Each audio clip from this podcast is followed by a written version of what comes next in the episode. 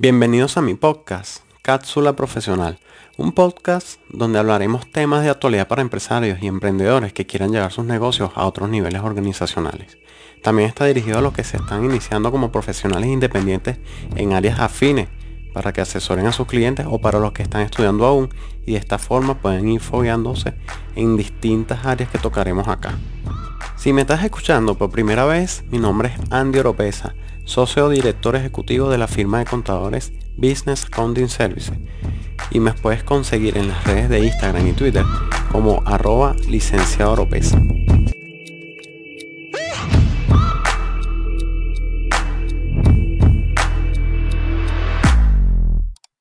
Hola, ¿qué tal amigos? Espero se encuentren muy bien. Quien les habla es el licenciado Andy Oropesa, Estamos nuevamente por acá en nuestro cuarto episodio del podcast Cápsula Profesional. Y quise traerles hoy el tema de los tipos de facturación que existen en Venezuela, pero no sin antes mencionarles los tipos de contribuyentes para entonces entender qué tipo de factura les corresponde según ese tipo de contribuyente. ¿ok? Entonces, no es más que un sujeto, empresa o persona natural que realice actividades económicas o comerciales tiene que conocer, según lo que contempla la ley, qué tipo de contribuyente es. ¿sí? Porque esto, si no lo sabe definir muy bien, o si su asesor este, no, le, no le comenta o lo asesora, valga la redundancia, qué tipo de factura le corresponde, puede incurrir en sanciones o multas según el Código Orgánico Tributario. ¿Ok? Esto no es más que, por ejemplo, un contribuyente ordinario no puede emitir factura bajo el formato de un contribuyente formal o viceversa. ¿sí? Entonces, un contribuyente ordinario no es más que aquel contribuyente que cobra el IVA en sus ventas, según el artículo 5 de la ley del IVA. Es decir, que ese contribuyente cuando emite una factura cobra un IVA, que en este caso es el 16% de esa venta adicional. ¿Ok? Estos contribuyentes, los, los que abarcan la mayoría de los contribuyentes ordinarios acá en Venezuela son los comerciantes. También están los importadores de bienes y servicios, están también las industrias o fábricas que realicen transformaciones de bienes, etc. ¿Ok?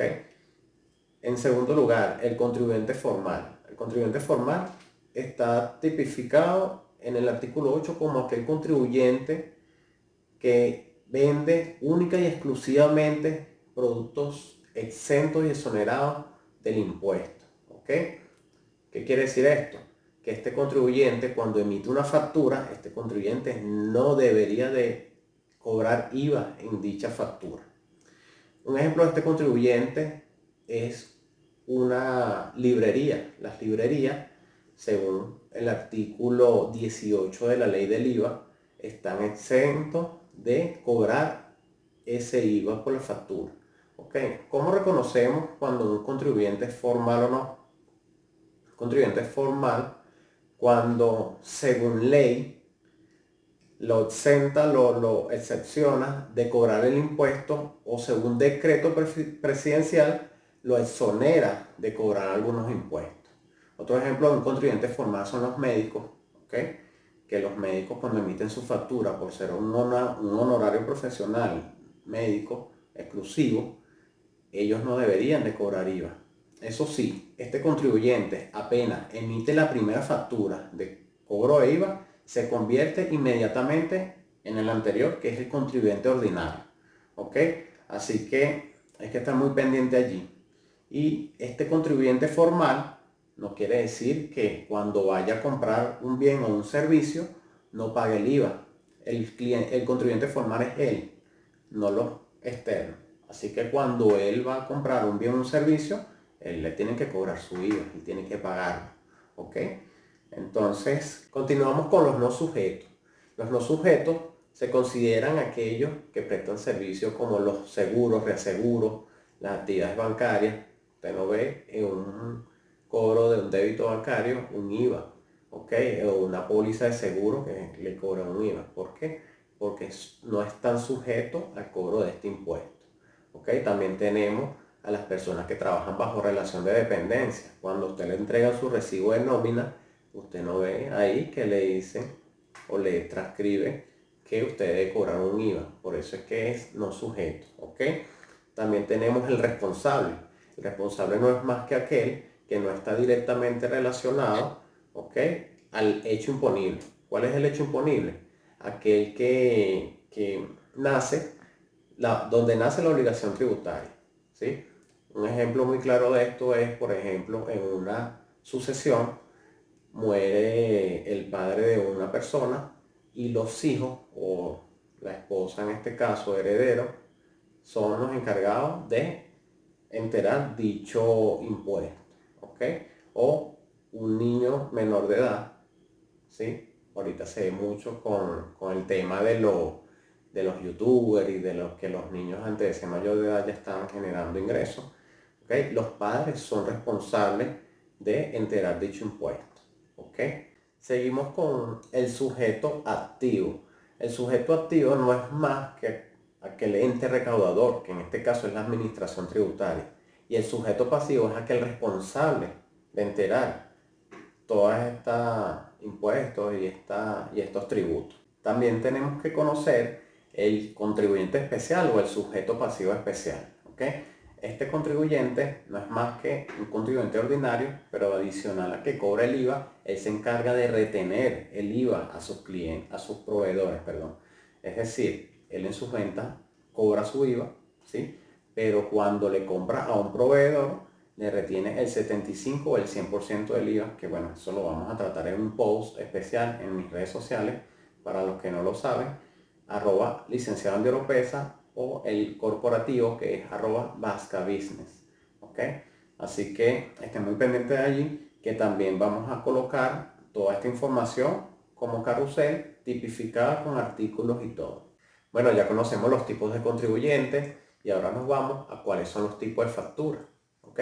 En Venezuela existen tres tipos de facturas según la Providencia Administrativa 00071 que dicta las normas generales de emisión de facturas y otros documentos fiscales. ¿sí? Tenemos la factura tipo formato, ¿ok? que esta no es más que, como su nombre lo indica, es un formato ya que viene preestablecido, preimpreso por una imprenta autorizada por el CNA, ¿ok? donde en el pie de página debe emitir esa autorización de esa imprenta con fecha y desde hasta número de control que se haya emitido. ¿okay? Hay, hay algo particular de este formato de factura, es que deben, adicional a este talonario tipo formato, deben mandar a elaborar con las mismas imprentas talonarios de nota de crédito y notas de débito. O también guías de despachos y notas de entrega.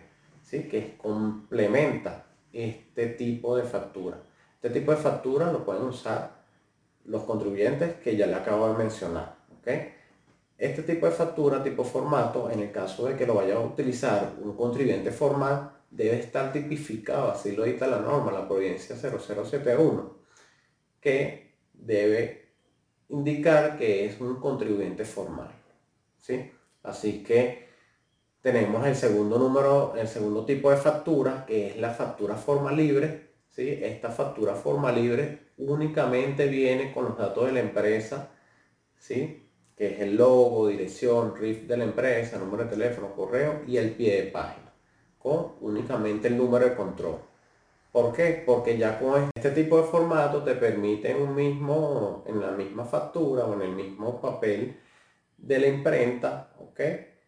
Eh, emitir notas de débito y notas de crédito. ¿sí? En este caso, cuando es el número de control número 1 y vas a emitir la primera factura, la, factura es la número 1.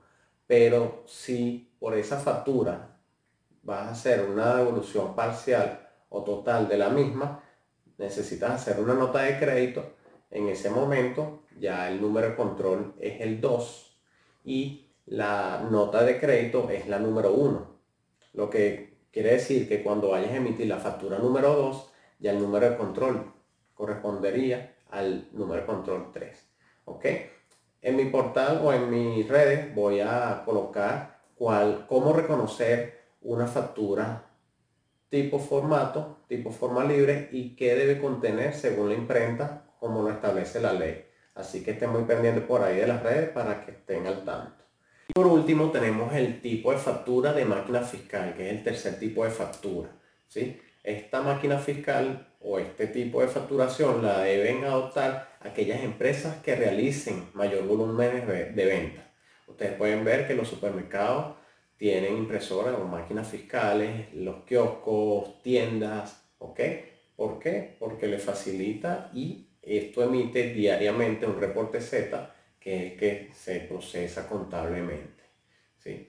Eh, cabe destacar que este tipo de máquina fiscal deben de contener o deben de ya estar adaptadas a la providencia 0141, que es la providencia donde eh, todos estos contribuyentes que se, que se adaptan a este tipo de factura tienen que tener un dispositivo de transmisión de datos conectado a la máquina o ya hay unas máquinas que la contienen para que cada, cada factura sea transmitida en, en directo a la administración tributaria. Por otro lado, los que adopten este tipo de facturación adicionalmente deben tener unos talonarios de contingencia que según la ley establece son cinco talonarios de contingencia que utilizarán única y exclusivamente cuando esta máquina fiscal represente o, se, evidencie una avería de la misma. ¿sí?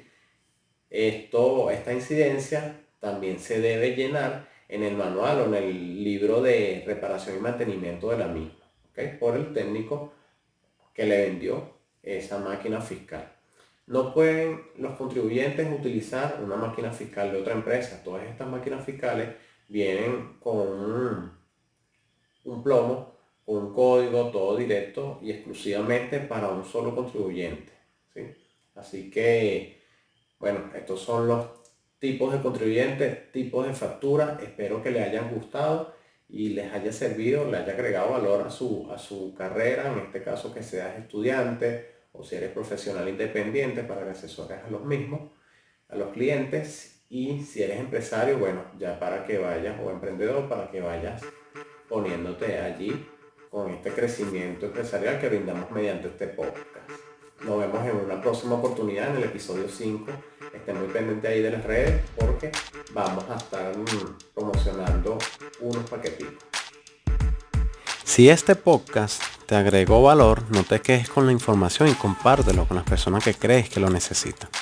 También te recuerdo que puedes conseguir este podcast en formato audiovisual en mi canal de YouTube, Cápsula Profesional, o en mi IGTV, Instagram TV, arroba licenciado Pero si además quieres contratar nuestros servicios, Visita nuestra página web www.vascabusiness.com y en la sección de contactos déjanos tu solicitud. Este episodio fue gracias a la producción y diseño de nuestros clientes de Diseños Barak. Lo puedes conseguir en Instagram como arroba diseños Barak.